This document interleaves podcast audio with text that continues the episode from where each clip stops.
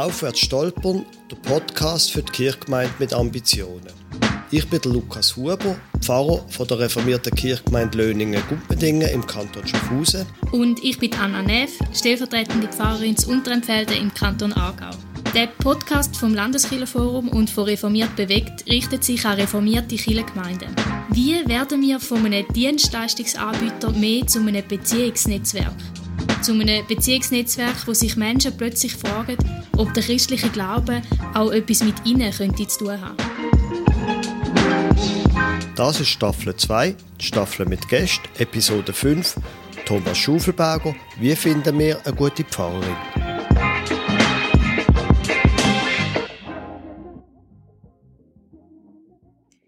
In dieser zweiten Staffel reden wir mit Menschen, die etwas zu sagen haben in Sachen Gemeindebau. Und heute reden wir mit dem Thomas Schuffelberger. Er ist lange Pfarrer und ist jetzt Leiter der Abteilung Kirchenentwicklung und A und W, also Aus- und Weiterbildung der reformierten Pfarrpersonen. Thomas, stell dich doch bitte kurz vor. Ich bin ursprünglich Pfarrer, bin im Pfarramt in Stäfen, habe eine Spezialpfarrstelle für Kind, Jugend, Familienarbeit. Das hat mir wahnsinnig Spaß gemacht und dann ist vor zehn Jahren die Stelle von A und W Aus- und Weiterbildung Pfarrerinnen und Pfarrer frei gewesen.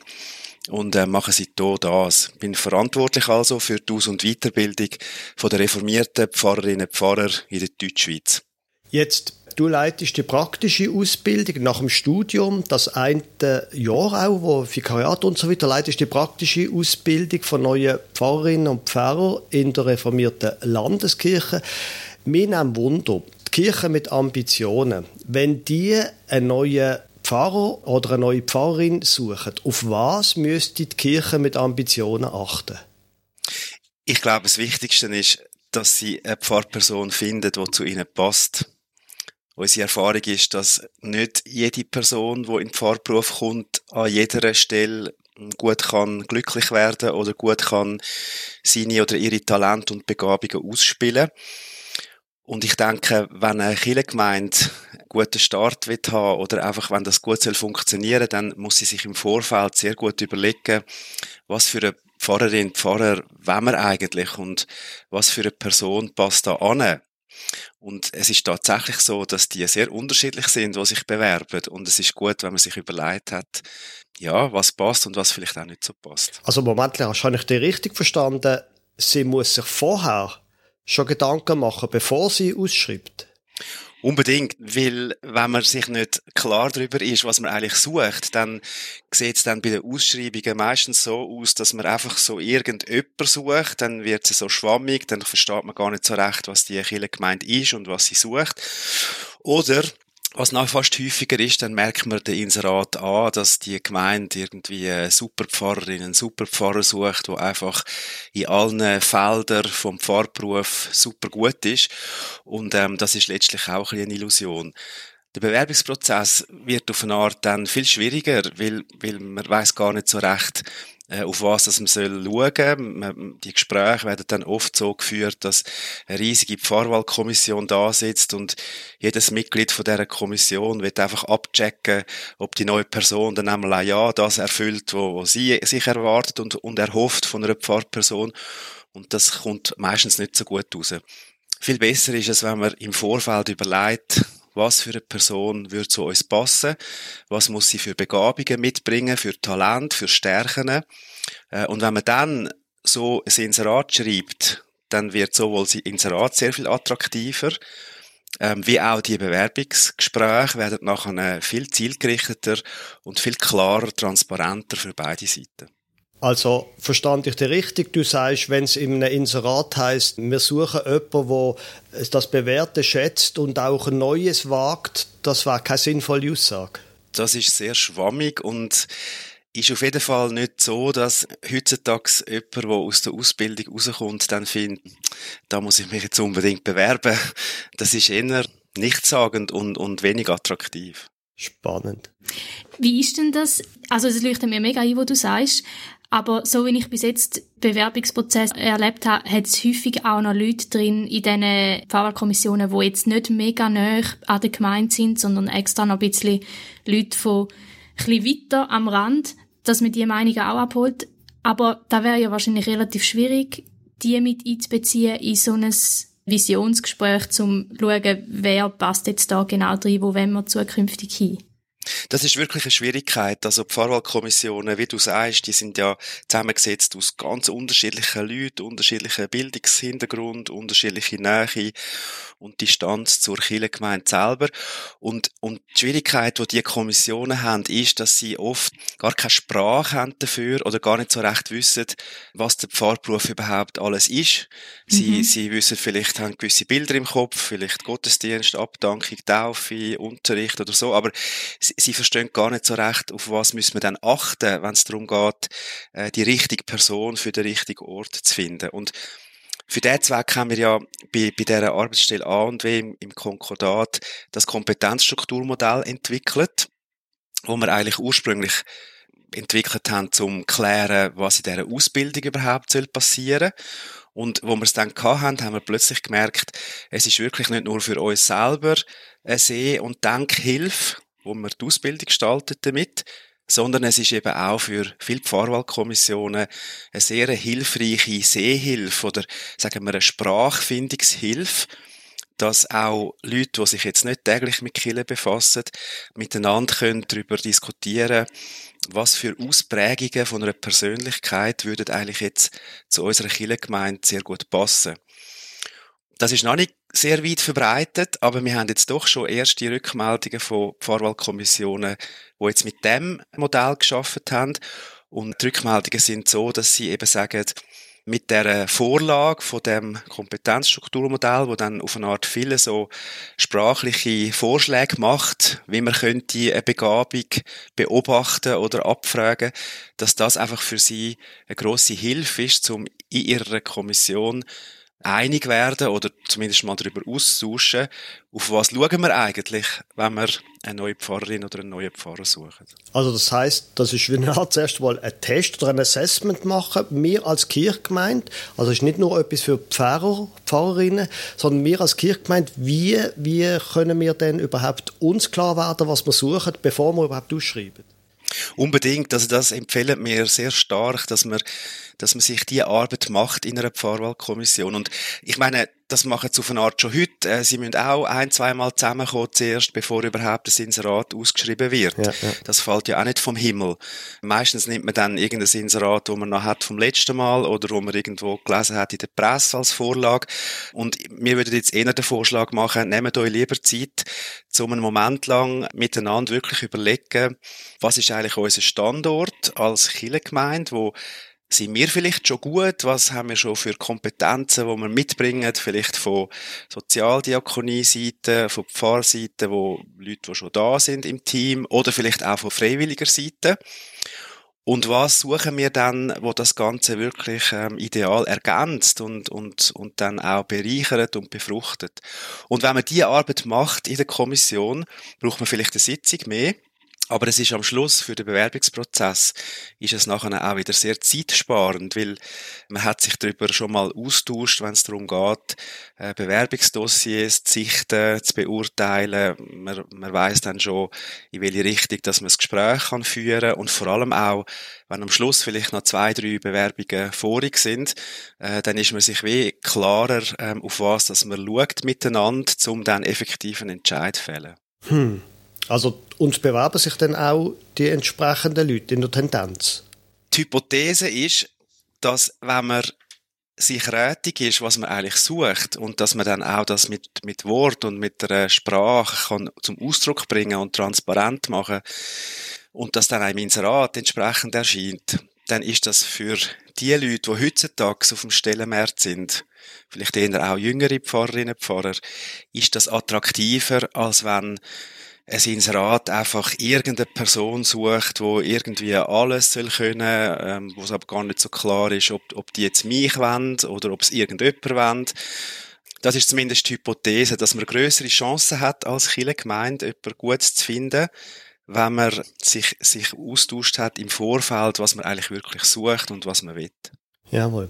Jetzt hast du vorher gesagt, irgendwie so eben Begabungen zum Beispiel, wo man sucht in einer Pfarrerin, in einem Pfarrer geht es denn da auch zum Beispiel um Themen wie, wie sind wir geistlich aufgestellt? Sind wir mehr liberal oder fromm oder, oder auch so Sachen? Oder was werden denn für Sachen vorgeschlagen, dass man sich vorher darüber unterhaltet?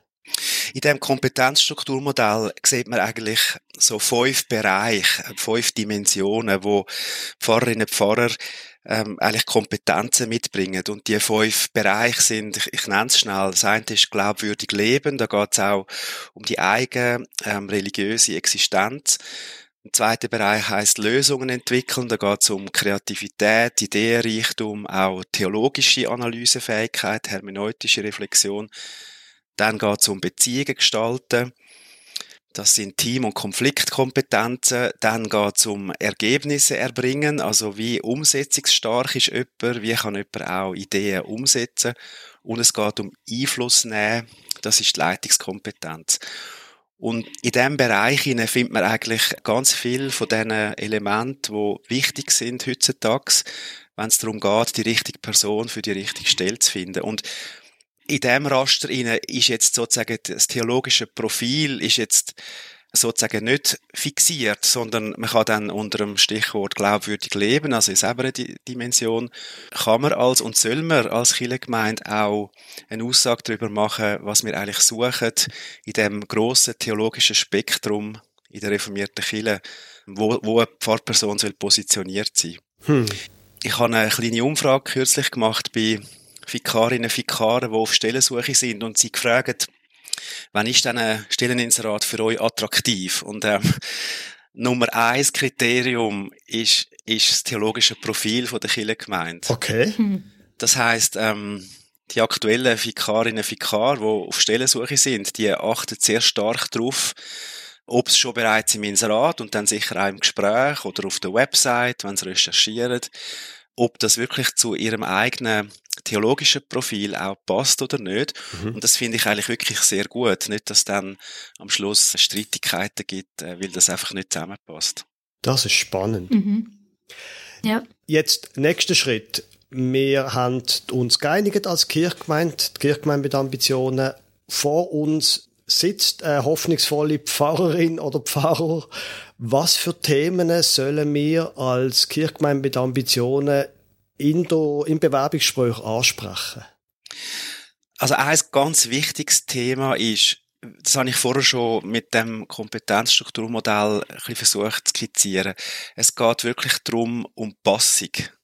Das ist das grosse mhm, Geheimnis. Also mhm, also man kann mhm. nicht, man kann nicht jetzt allgemein sagen für alle Kirchengemeinden, äh, wenn ihr das abcheckt oder das äh, sucht und ihr das überkommt, dann könnt ihr eure Ambition ausspielen, sozusagen. Ja, ja. Sondern es ist bei jeder Kirchengemeinde ein bisschen anders und es geht wirklich darum, zum möglichst präzise zu erfassen zuerst, wer sind wir eigentlich als Kirchengemeinde und jetzt, wenn wir eine neue Pfarrerin, einen neuen Pfarrer suchen, was für eine Person würde uns am besten ergänzen, unterstützen, vielleicht könnte man auch sagen, assistieren in dem, wo wir sind und wollen werden.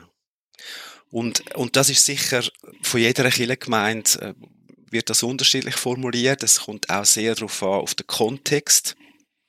Ich glaube zum Beispiel eine Pfarrstelle in den Bündner Bergen ist eine ganz andere Geschichte, als wenn man in der Stadt Basel in einer neu fusionierten Kirchengemeinde Pfarrer oder Pfarrerin sucht. Mhm, mh. Wenn man dort würde schauen, wie, wie Gespräche laufen und was die Gemeinden dann wollen abchecken, könnte man vielleicht sogar vermuten, das sind zwei unterschiedliche Berufe. Mhm, das geht mhm. so weit auseinander. Mhm.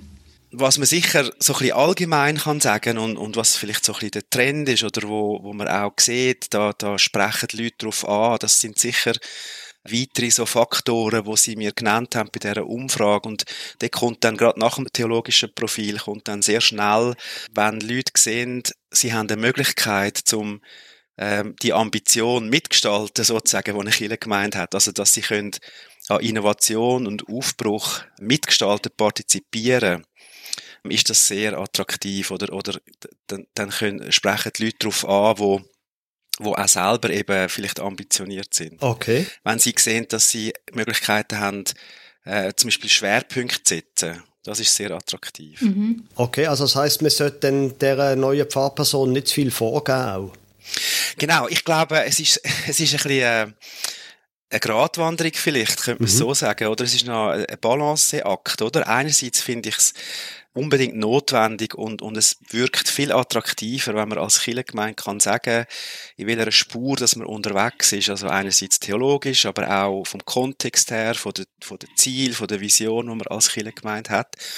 Und auf der anderen Seite, das ist attraktiv, muss man wirklich auch einen Gestaltungsspielraum eröffnen oder man muss signalisieren, ähm, wir sind auch interessiert an neuen Impuls. Wenn wir eine Pfarrperson suchen, die jetzt zu uns kommt, dann wollen wir uns auch anregen lassen und verändern lassen von ihr. Und wir wollen, sie, wir wollen ihr wirklich auch einen Gestaltungsspielraum geben und nicht von vornherein dann zwar vieles versprechen beim Bewerbungsgespräch, aber wenn sie dann angefangen hat, das erste Mal sagen, zuerst machst du es jetzt mal so, wie wir es vor, vor 20 Jahren schon gemacht haben, mhm Mhm. Ähm, da muss ich glaube, eine Kirchengemeinde auch im Vorfeld sehr gut darüber austauschen, dass äh, solche Sachen nicht passieren. Das finde ich jetzt gerade ein spannender Punkt, weil ich habe ja im letzten Jahr relativ viel gerade Bewerbungsgespräche gehabt und dort habe ich das Gefühl mhm. gehabt, ist es noch etwa so gewesen, dass eben so das Stichwort Gestaltungsspielraum ist vielmal da gewesen, oder auch gewisse Sachen, wo die Kirche gesagt hat, in die Richtung wollen wir eigentlich gehen. Aber wenn man dann über konkrete Aufgaben geredet hat, ist eben plötzlich ganz, ganz viel nach vorne gekommen, wo vorher nicht so das Gespräch war davon, oder wo man gemerkt hat, eigentlich ist die Zeit schon sehr gefüllt mit Sachen, wo, wo man halt schon lange gemacht hat und sollte weiterführen. Und dass dort manchmal schon ein bisschen Spannung da ist zwischen diesen Sachen. Definitiv. Also, wir sind sicher an vielen Stellen äh, gehören wir voll nah zum Typus Institution. Also auch, auch und vor allem auch in vielen Gemeinden. Ähm, das ist ein Tanker, wo einen Bremsweg hat von mindestens zwei Tagen oder so. Also da, das ist schwierig, das äh, zu verändern. Aber ich glaube, der, der kommende und schon jetzt bestehende äh, Pfarrmangel, der wird an dieser Stelle einfach ein Stück weit auch, wie soll ich sagen, auch, auch so ein gewisser Innovationstreiber sein. Es könnte gut sein, dass in den nächsten ein, zwei Jahren die Kirchengemeinden, die stark einfach äh, so ticken, dass sie sagen, so wie es jetzt ist, wenn wir es genau behalten und jede neue Person soll einfach das weiterführen, wie wir es kennen, dass die einfach auf dem Bewerbungsmarkt weniger Chancen haben und vielleicht dann tatsächlich auch niemand mehr findet. Und die Kirchengemeinden, die sich jetzt wirklich ansetzen und sagen, Zeiten gesellschaftlich im Umfeld wandelt sich so schnell, die Herausforderungen werden so riesig. Wir brauchen jetzt wirklich auch neue Ansätze und wir möchten einer Person, die eigene Begabungen und Talente mitbringt, ermöglichen, ihre Stärken auch auszuspielen und da auch etwas zu gestalten und aufzubauen. Die werden einfach bessere äh, und mehr Bewerberinnen und Bewerber finden. Spannend. Und dann kann man ein bisschen hoffen, dass, dass der Markt dann ein bisschen spielt und, und dass viele Gemeinden auch auf den Geschmack kommen, um auch ähm, an dieser Stelle sich zu bewegen. Mhm.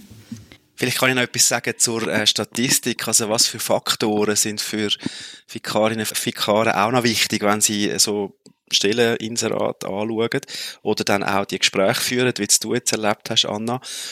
An der, an der Spitze sind auch noch Sachen wie Professionalität vom Bewerbungsverfahren. Das merkt man ja schnell. Also nur schon beim Stelleninserat und dann auch, wie es mit meinem Dossier umgeht, wie lange dass ich keine Nachricht oder wie schnell dass ich äh, eine Nachricht bekomme. Das ist zum Beispiel auch noch ein wichtiger Aspekt. Oder wenn man die ganze sagen wir, Verfassung von der Kirchengemeinde im Hinblick auf Konfliktgeschichten. Es gibt Kirchengemeinden, die haben lange und immer wieder äh, große Konflikte und, und das wird wahrgenommen und das spielt dann auch eine Rolle. Oder eben auch die Möglichkeit, in einem Team zu verortet sein. Das ist sicher etwas, was wichtiger geworden ist in den letzten Jahren. Viele möchten auch Teilzeit arbeiten, familienverträgliche Bedingungen antreffen und in dem Zusammenhang dann auch die Frage, kann ich auch ein Teil von einem Team sein, wo, wo wir uns auch ergänzen, wo nicht die ganze Last äh, auf meinen eigenen Schultern liegt wo ich nicht 24 Stunden einem Pfarrhaus muss präsent sein und ansprechbar sein. Das sind vielleicht noch weitere Aspekte, die wichtig sind, dass eine Stelle attraktiv erscheint. Jetzt ist das gerade eine gute Überleitung, weil eine Frage, die ich dir auch noch stellen wollte. Wir haben jetzt lange über Pfarrerinnen und Pfarrer geredet, aber in einer Kirchgemeinde hat es ja oft noch ganz viele andere Leute. Auf der einen Seite je nachdem Diakon, Sozialdiakoninnen, Diakon, aber auch Mitarbeiterinnen und Mitarbeiter, die sonst Verantwortung haben. Wie sieht es denn mit denen aus? Das ist wirklich eine wichtige Frage. Also die, die ganze Überlegung, dass eine Kirchengemeinde jetzt nicht nur lebt vom Pfarrer oder von der Pfarrerin, sondern dass für eine vielfältige und lebige Kirchengemeinde, dass es ein Zusammenspiel braucht von ganz vielfältigen Menschen, wo teilweise auch unterschiedliche Kompetenzen einbringen. Das ist eine Erkenntnis, die in den letzten Jahren wirklich gewachsen ist. Auch jetzt in der Kirchenentwicklungsliteratur merkt man, dass die Frage von interprofessioneller Zusammenarbeit unter kirchlichen Berufen zum Beispiel oder auch zwischen Kirchenberufen und Freiwilligen, dass dass das wirklich etwas ist, wo neu wertgeschätzt wird und auch als ein wichtiger Faktor angeschaut wird, dass eine Kirchengemeinde auch zum Blühen kommt. Und für Pfarrerinnen und Pfarrer heisst das ein Stück weit vielleicht auch teamfähiger zu werden, tatsächlich. Die Zeit von, von dem Einzelpfarramt, wo man auf weiter Flur äh, die einzige Person ist, wo äh, da irgendwie schafft und sich ein Bein ausreißt, die ist eher vorbei. Das gibt's noch, aber die Tendenz zeigt eindeutig auch in diesen verschiedenen Reformprojekten von den Kantonalkirchen, es geht in Richtung äh, größere Teams und das sind Pfarrteams einerseits gemeint, aber immer mehr merken wir, es gibt auch interprofessionelle Teams, wo, wo man wirklich versucht, sehr bewusst auch über Berufsgrenzen hinweg zusammenzuschaffen und die unterschiedlichen Perspektiven und Kompetenzen eben nicht als Störung zu erleben, sondern ja, als eine Stärke und als ein Potenzial für Gemeindeaufbau, für eine lebendige Kirchengemeinde. Also du redest auch von Freiwilligen? Genau, das sind auch Freiwillige gemeint. Also ich glaube, die, das ist auch bekannt so in der freiwilligen Forschung sozusagen die, die Zeit, dass man viel Freiwillige findet, wo einfach so Hilfsdienst machen für das, wo sich jemand ausdenkt hat und, und nachher sucht er nach jemanden, wo, wo nach hilft, Kaffeetasse abwaschen am Schluss oder so. Das ist tendenziell eher vorbei. Wenn man blühende Kirchengemeinde aufbauen mit einer lebendigen Freiwilligenschaft, dann muss man mit Freiwilligen auch auf Augenhöhe zusammenarbeiten, dann muss man versuchen, ihnen Räume zu schaffen, dass sie Kirche gestalten, dass sie ihre Ideen können umsetzen können. Und, und da gilt es auch, nachher darauf zu hören, was die für Kompetenzen einbringen. Das sind nämlich teilweise sehr erfahrene Berufsleute, das sind sehr erfahrene Familienleute, das sind Dutzende, Hunderte von Jahren äh, Weisheit, Erfahrung, Leidenschaft, mhm. Engagement mhm. drin, wo man kann nutzen auch für eine Kirchengemeinde. Das geht aber nur, wenn man zum Beispiel jetzt auch als Pfarrer oder Pfarrerin oder auch als Jugendarbeiter, Jugendarbeiterin, wenn man auch merkt, ich bin nicht der Einzige, der da auf dieser Bühne steht, sondern es geht auch darum zu schauen, dass, dass das Potenzial, die Ressourcen, die eigentlich da ist, dass wir äh, die können zur Blüte bringen hm. mhm. Du hast dich jetzt ja fest mit Entwicklung auseinandergesetzt. Hast du noch weitere Erkenntnisse aus den letzten Jahren, die du uns da kannst weitergeben kannst? Also wir haben ja besonders mit den Fikarinnen und Fikar äh, regelmäßig Studienreisen gemacht auf England und, und in den letzten Jahren mhm. auf Schottland. Und man kann dort eigentlich eine Kille antreffen, so in der reformierten oder evangelischen Tradition wo von, von der ganzen äh, gesellschaftlichen Entwicklung uns eine Art wie etwa 20 Jahre voraus ist. Also was zum Beispiel Säkularisierungstendenzen anbelangt ähm, oder der, auch der, sagen wir, die Überalterung von den Engagierten in den Kirchen, sind sie etwa 20 Jahre uns voraus. Man kann also wie ein bisschen einen Blick in die Zukunft werfen, wenn man dort anreist.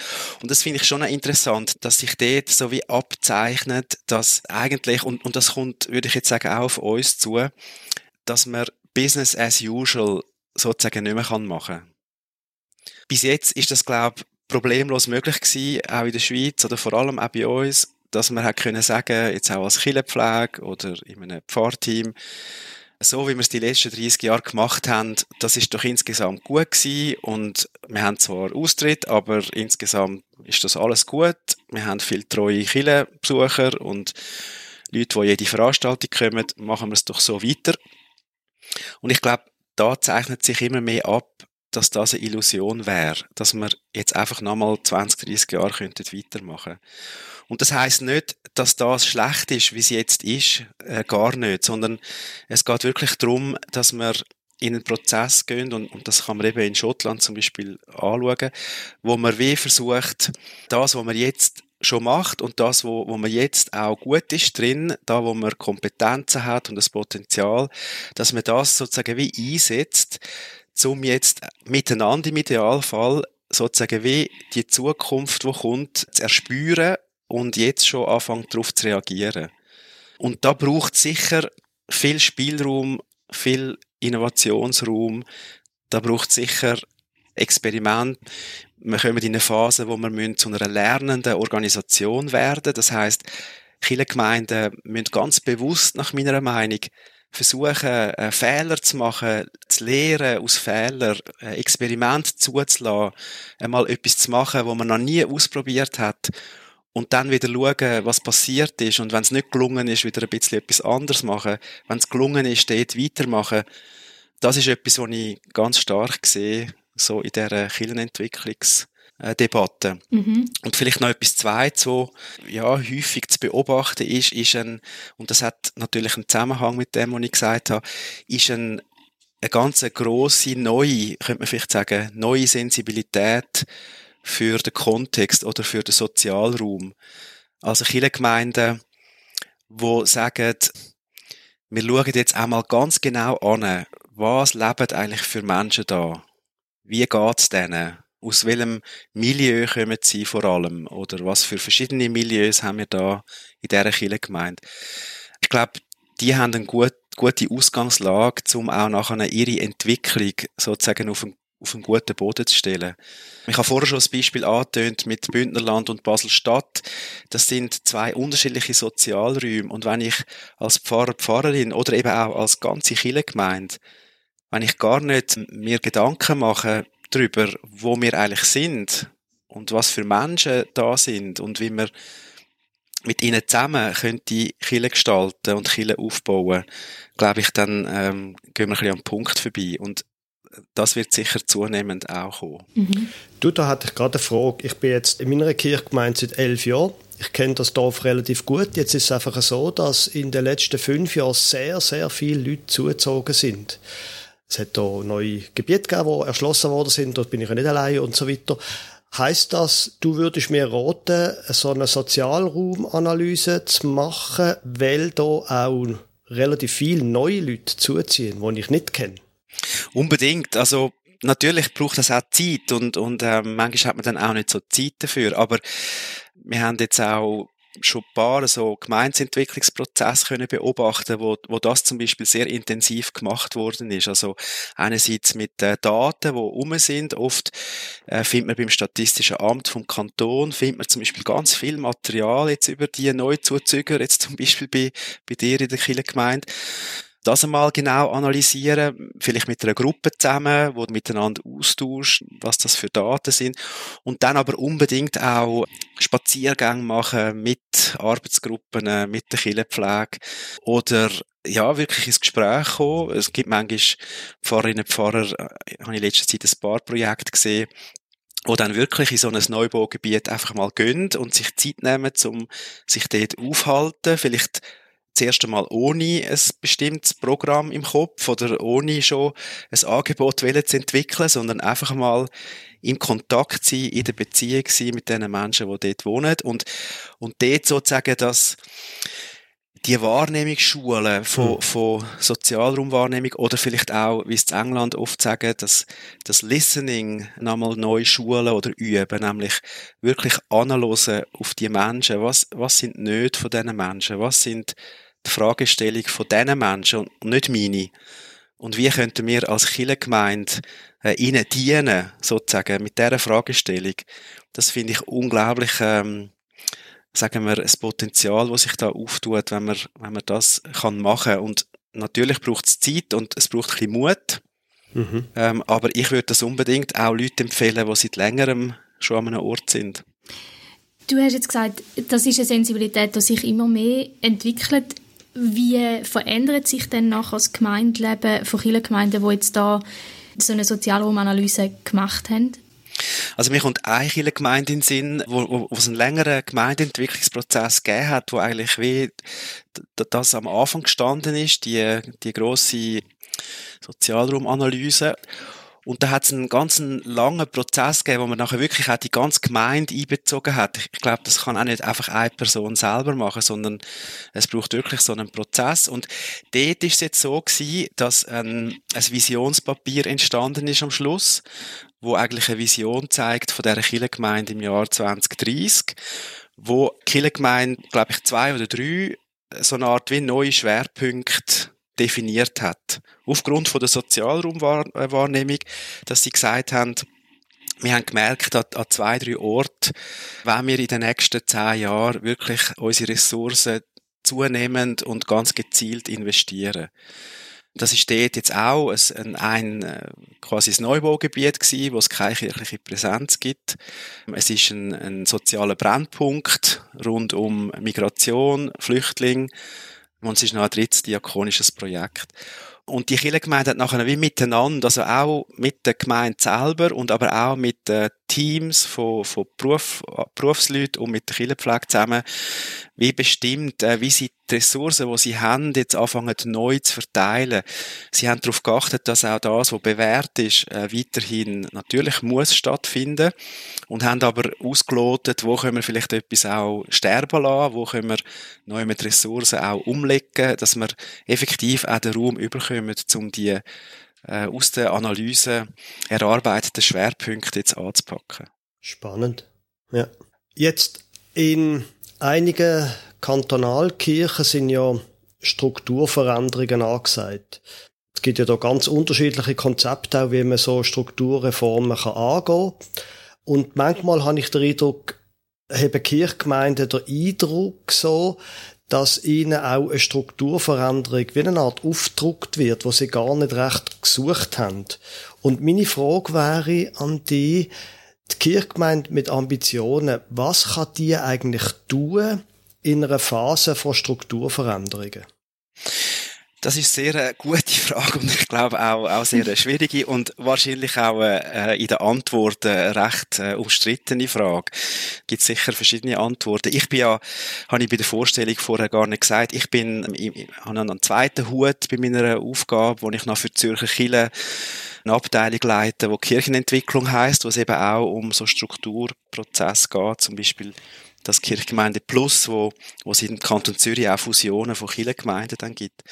Und ich würde jetzt sagen, aus, aus dieser Perspektive, dass eine Kirchengemeinde mit Ambitionen müsste eigentlich so unternehmerisch denken.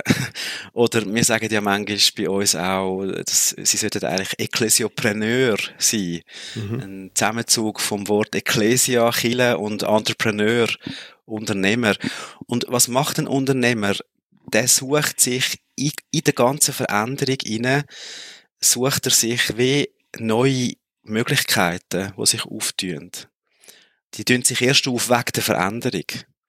Und ich würde eigentlich empfehlen oder mir wünschen, dass Kirchengemeinden mit Ambitionen, wo jetzt, äh, also im Kanton Zürich jetzt in jedem Fall immer selbst gewählt, in einen Fusionsprozess geraten, in eine neue Struktur kommt, dass sie dann eigentlich sollte e- Ecclesiopreneurship leben. Das heißt, sich eigentlich mit Freude und mit, mit Engagement und mit, vielleicht könnte man fast sagen, mit missionarischem Eifer einbringen in die neue Struktur und dort mitgestalten und die neuen Möglichkeiten, wo sich ergeben, äh, wirklich packen und nutzen. Und ich bin überzeugt, dass die wirklich auch sich eröffnen. Es gibt sicher auch viele Probleme und, und Gefahr von so grossen Gebilden ist auch Bürokratie. Das sehen wir auch jetzt äh, an vielen Orten. Aber es gibt wirklich auch die neuen Möglichkeiten und die jetzt nutzen, äh, das wäre, glaube ich, äh, eine gescheite Strategie von einer Kirchengemeinde mit Ambitionen. Aber unternehmerisch sein und Bürokratie, das sind ja Gegenteile. Das sind totale Gegenteile und, äh, und die meisten. Leute würden vielleicht sagen, oder sagen, sagen wir so, vielleicht, äh, äh, vielleicht durchschnittliche oder nicht so ambitionierte ähm, Personen oder Kirchengemeinden würden dann vielleicht sagen, das ist alles viel zu bürokratisch. Wir machen den Schirm zu oder wir hören auf oder wir machen nur noch Dienst nach Vorschrift oder wir ziehen uns zurück in unsere Bubble und finden die ganze Welt und, und, so schlimm und, und dann passiert gar nichts mehr. Ich glaube, Unternehmerinnen, Unternehmer oder unternehmerische Kirchengemeinden, sind, sind eben die, die entwickeln eine Art Sportsgeist, mhm. dass man, dass man eigentlich gerade in diesen widrigen Umständen und manchmal auch in einer Institution, wo derart behäbig ist und wo manchmal so nicht beweglich erscheint und manchmal dann dazu an, bürokratisch, dass man die Lust entwickelt, sogar in diesen Strukturen innen nach Innovationspotenzial rauszukitzeln und zu nutzen und, und so im Sinn von, wir wollen dann mal schauen, ob es nicht gleich möglich ist, da noch etwas Bewegung hinzubringen. Okay. okay ich ja. glaube, das zeichnet einen Ekklesiopreneur aus, dass, dass man nicht aufgibt, auch in widrigen Umständen und dass man dort innen versucht, neue Muster zu entwickeln, wo sich nachher eben auch, und das wäre die Hoffnung, dann auch auf die ganze Organisation ausweitet. Es ist auch interessant in der Forschung von sozialem Wandel, da wird oft äh, darüber referiert oder darüber geforscht, dass die grossen sozialen Umwälzungen von der Welt, die sind eigentlich nie von Regierungen oder von oben. Also es gibt keinen Top-Down-Ansatz von grossen gesellschaftlichen Umwälzungen, sondern die sind eigentlich immer entstanden, weil einzelne Personen angefangen haben, neue Muster zu leben. Zumindest in einer teilweise schwierigen Umfeld und schwierigen Situation.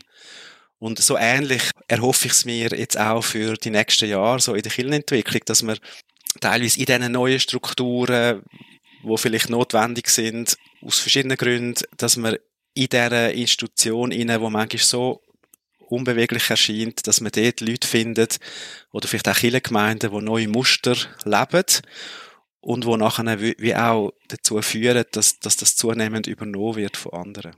Und verstand ich dir richtig? Insgesamt unbürokratisch denken eine Art, sondern unternehmerisch denken. Nicht auf die Struktur schauen und was einen könnte hindern, sondern sagen, komm, in den Strukturen, die jetzt da sind, wie können wir irgendetwas Neues, ein Experiment machen, auch Fehler machen? Ja, unbedingt. Also, sich lähmen zu lassen von, von den Strukturen oder von einer bürokratischen Organisation, das wäre sicher das Falscheste auch wenn es vielleicht gute Gründe gibt für eine bestimmte Struktur oder Organisationsform, aber in, in jeder Struktur, in jeder Organisation und Institution gibt es auch Bewegung und gibt es Räume für Bewegung und Beweglichkeit. Und es geht wirklich darum, möglichst viel von diesen Räumen zu erkunden und zu nutzen und, wie du sagst, ähm, ja, zu experimentieren und, und auch, auch mit Lust am Fehler machen, vorwärts zu gehen und, und am, am wieder sich ver, verändern oder, oder wieder lernen aus den Fehlern und nochmal etwas Neues zu machen.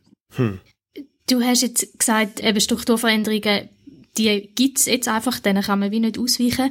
Aber wie würdest du sagen, müssten die aussehen, damit sie auch eben wirklich dem ambitionierten, dem Bottom-up-Bewegung, deren können dienen ich sehe zwei große Bewegungen, die jetzt auch in der Pandemie während dem Lockdown zum Beispiel sichtbar geworden sind. Und das ist auf der einen Seite eine Bewegung ins Globale.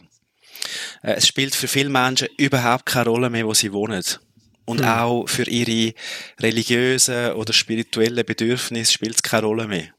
Das heißt, Kille Gemeinde jetzt als ein Ort mit einer klaren Grenze, wo so das Territorium umfasst, ist nicht relevant für, für die Menschen oder in diesen Situationen dann nicht. Auf der anderen Seite sehen wir eine riesige Bewegung ins Lokale. Mhm. Das heißt, in der Pandemie haben die Leute Angst gehabt, in einen Gottesdienst zu gehen. Das ist ihnen fast zu gross gewesen. Aber sie haben in ihren Quartier, in ihren Nachbarschaften, unter ihren Freunden haben sie sich getroffen, teilweise im Freien, und haben kleine Osterfeiern gestaltet, haben Kerzen angezündet, haben diakonische Projekte gemacht, haben Zeichnungen gemacht fürs Altersheim. Und ich glaube, wir müssen versuchen, die Strukturen, wo, wo, wo notwendig sind, wenn man die verändert, müssen wir versuchen, etwas zu entwickeln, wo diesen beiden Bewegungen sozusagen Rechnung trägt. Und nach meiner Meinung geht das wirklich in die Richtung von relativ grossen regionalen Gebilde. Vielleicht sollen wir dann denen nach Kirchengemeinden sagen, ich weiß gar nicht, vielleicht sind es äh, Regionen.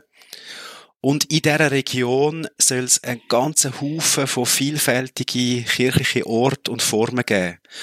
Und unter anderem gehören da auch die Formen dazu, die wir jetzt kennen und uns und, und wir schätzen, nämlich in diesen verschiedenen Dörfern braucht es einen Ort, wo zuverlässig und regelmäßig auch gebetet wird, wo Gottesdienst gefeiert wird, wo man einander kennt, wo man kann zusammenkommen, auch rund um Lebensereignisse, wo man kann Kind in Unterricht schicken und so weiter in der, in der, mit dem grossen Gebilde hat es aber dann auch Platz für ganz neue experimentelle Formen von Vergemeinschaftung, vielleicht auf Quartierebene, in einem Neubaugebiet, in, einer, in einem Gebiet ein bisschen separat, auf dem Land draussen.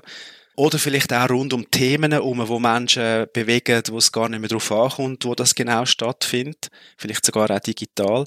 Und ich stelle mir vor, dass die Gebilde, die da entstehen, dass die eigentlich wie, wie, wie ein Netzwerk bildet. Also das sind verschiedene Knotenpunkte in einem Netzwerk, die sind miteinander verbunden und die tun sich gegenseitig bereichern, befruchten, die wissen voneinander, umeinander, die sind miteinander solidarisch. Äh, und sie bilden sozusagen wie zusammen ein vielfältiges Bild von Chile in einem Sozialraum. Das wäre, äh, sagen wir, so die Idealvorstellung vielleicht oder das Zielbild, die Vision von einer strukturellen Reform. Mhm. Mega spannend. Ich finde, äh, du hast da jetzt sehr ein schönes Bild von der Zukunft von der Kirche gemalt. Und das passt eigentlich gerade gut zu unserer letzten Frage, die wir dir gerne stellen würden. Und zwar, was gibt dir Hoffnung für die Kirche? Also ich bin absolut überzeugt, dass die Zeit, die vor uns liegt, wo wir sozusagen aus einer institutionellen Form rauskommen, wo wir jetzt 150 Jahre lang drin sind. Und wo wir rauskommen aus einer so staatsanalogen Verfasstheit. Dass das wirklich ganz viel neuen Spielraum gibt für die, ich sage es jetzt mal ganz, ganz grob, für die Kommunikation vom Evangelium. Ich bin absolut sicher, dass Menschen hungrig sind und auf der Suche sind nach, nach Gott, nach Impuls fürs Leben, nach Stärkung von ihrer Liebe, von ihrer Hoffnung, von ihrem Vertrauen. Und dass wir als Chile mit dem Evangelium da ganz viel nach wie vor zu sagen haben. Mhm. Und dass das rauskommen aus dem, aus dieser Phase, wo wir ganz stark als Institution prägt sind, in eine neue Zeit, wo wir stärker als Organisation oder vielleicht auch als Bewegung werden auftreten. Mit ganz vielen neuen Ideen, neuen Möglichkeiten, vielleicht auch mit ein paar Schwierigkeiten, die wir lösen müssen, mit Fehlern, die wir werden machen, mit neuen Chancen, die wir zuerst uns hart erarbeiten müssen. Ich persönlich erlebe das eher als Befreiung und als Hoffnungsschimmer und jetzt weniger als Problem. Natürlich wird sich viel ändern, aber ich glaube, die Richtung ist gut und ich glaube, Kille hat die Chance, dass sie vom Kopf auf die Füße gestellt wird. Dankeschön vielmals, Thomas. Dankeschön für das Gespräch, für die mhm. Zeit, die du dir genommen hast. Sehr gern geschehen. Gut, Anna, wir sind zurück im Studio. Was ist dir geblieben von dem Gespräch mit dem Thomas Schufelberger? Ich habe mega spannend gefunden, was er gesagt hat über Pfarrwahl, der ganze Pfarrwahlprozess. Besonders, dass er gesagt hat, es braucht einerseits eine klare Vision und ein Bewusstsein dafür, was für eine Person suchen wir eigentlich genau, mhm. aber gleich eben auch Gestaltungsspielraum können diesen Leuten geben. Und ich habe zuerst gedacht, das klingt eigentlich wie ein Widerspruch, aber beim Nachdenken gemerkt, nein, eigentlich gehört das genau zusammen, weil es ist ja, wenn du die passende Person hast, wo du weißt, die trägt auch die Gesamtvision mit, wo du hast als Kind gemeint, dann kannst du dieser Person auch mega viel Freiheit geben in der Umsetzung. Mhm. Und umgekehrt, wenn du das eben nicht hast, dann nachher musst du ganz viel Aufgaben klären und Konzept haben und Sachen, wo die Leute dann eh noch in ein Korsett drücken, damit sie möglichst das machen, was du eigentlich willst als Gemeinde. Ja, ja. Und das andere, was ich auch noch spannend gefunden habe, ist, oder einfach das, was mir als Frage geblieben ist, eigentlich ist da offensichtlich in dieser Vorstellung, wo, wo jetzt Thomas da vermittelt hat, von dieser Pfarrwahl, gibt man diesen Leuten sehr, sehr viel Leitungsverantwortung für die ganze Kirchengemeinde, aber verlangt eben in dem Sinn auch viel Kompetenzen. Also die Leute müssen ja auch ein großes Verständnis davon haben, was in der Kirchengemeinde alles läuft. Und, mhm. und ich finde das schon herausfordernd. Also das ist recht viel, was da beansprucht wird und vielleicht auch etwas, wo eigentlich schon ständig müsste geübt werden und nicht erst auf die Pfarrwahl hin, sondern ein Prozess, der ständig muss stattfinden, dass man sich also dass halt eben mehrere Leute, nicht nur die Pfarrperson sich überlegt, was mache ich jetzt, sondern halt irgendwie eine Gruppe von Leuten sich ständig damit auseinandersetzt, was ist eigentlich unsere Vision, wo wollen wir hin. Ja. Ja, und also meiner Erfahrung nach finde das, also es wäre ja wahrscheinlich Kinderpflege, wo das auch immer ein bisschen machen muss, aber dort habe ich das Gefühl, finde so Visionsprozess hat es nicht so viel Platz für das, weil viel mehr organisatorische Sachen, operative Sachen laufen. Ja gut, aber dort hat er ja dann gesagt, dass er empfiehlt, dass auch eine Pfarrwahlkommission, das wird das genau heißen, Strukturkompetenzmodell, Mhm. einmal durchspielt und dort ging es ja dann nicht darum, dass man wie eine Art die eigene Vision dann nochmal klärt in der Pfarrwahlkommission. Also das glaube ich schon, das könnte helfen. Ja, sicher, aber ich kann mir fast nicht vorstellen, dass du das schaffst innerhalb von, ich weiß doch auch nicht, drei Sitzungen mit Leuten, wo, also du musst dir ja irgendwie, ich weiß auch nicht, ich, ich stelle mir das einfach sehr als einen sehr intensiven Prozess vor. Ja. Wenn ich mir vorstelle, wie wir schon nur bei Kirchenpflegsretreten einen Tag lang über einen Aspekt von der Gemeinsvision schwätzen, um uns irgendwie zu finden. Also wie willst du dich denn in so einer Pfarrwahlkommission in zwei Sitzungen so finden, dass du dann nachher weißt, was du willst als ganze Gemeinde. Ja, und dann kannst du einfach argumentieren, wenn du Pfarrerin bist in einer Kirchgemeinde, dass du im Grunde genommen etwas vom Besten, was du kannst machen für die Suche von einer Nachfolgerin ist, dass du eine klar aufgestellte Kirchgemeinde hinterlässt mit, einem, mit einer Kirchenpflege, mit einem Kirchenstand, der eine klare Vision hat. Ja, voll. Genau. Also ich glaube eben auch, es muss wie schon lang, über eine längere Zeit passieren und nicht erst im Moment von der Pfarrwahl.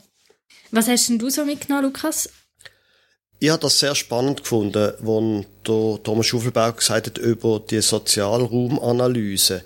Und ich habe gemerkt, das ist tatsächlich für mich persönlich, für meine Kirchgemeinde, also würde ich vorschlagen, dass man dort tatsächlich bei uns eine Sozialraumanalyse macht. Und zwar die Idee quasi, dass auch wenn du ein Dorf bist, wo irgendwie klar ist, was ein Dorf ist, und auch wenn ich jetzt schon bald ein Dutzend Jahre da bin, dass es dann trotzdem kann lohnen, speziell wenn Leute zuziehen und so weiter, das einfach nochmal zu machen, den Aufwand zu betreiben, nochmal zu schauen, wo, wie ist das eigentlich genau, wo leben wir und was, wenn auch zum Beispiel die Neuzüger. Das ist ein sehr spannender Punkt gewesen, den ich in den nächsten Monaten wird einmal vorschlagen mindestens und angehen. Und das Zweite ist noch das gewesen, wo er erzählt hat vom unternehmerisch Handeln in Strukturprozess. Also unter uns gesagt, er hat mich nicht wirklich können überzeugen von dem Kirchgemeinde Plus Konzept, aber dort drinnen sich, also wenn du in einer Strukturveränderung drin bist, dann nicht auf das fokussieren und auf das, was dich vielleicht auch stört in dem Prozess und auf äh, eine gewisse Bürokratie, sondern in diesen Strukturen, die dir vorgegeben sind, einfach zu überlegen, ja und jetzt, was machen wir? Was ist unsere Vision? Und dann unternehmerisch zu handeln und einfach das zu machen. Das finde ich, hat er sehr stark rausgestrichen und das finde ich, finde ich sehr gut. Ja, voll. Gut, dann wären wir am Ende der Episode. Nochmal kurz der Hinweis. Es gibt Shownotes zu jeder Episode, wo eine kurze Zusammenfassung drin steht und auch noch Links zu verschiedenen Sachen. Zum Beispiel das Mal werde ich sicher das Kompetenzstrukturmodell noch verlinken, falls das jemand interessiert. Dort findet ihr noch mehr Infos. Also, dann ist das jetzt also gesehen von der Episode 5 in der Staffel 2 mit Gästen. Das mal mit dem Thomas Schufelberger von Aufwärts stolpern, ein Podcast für die Kirchgemeinde mit Ambitionen. Wir freuen uns, wenn Sie Ihre Radioempfängerin auch nächstes Mal wieder einschaltet.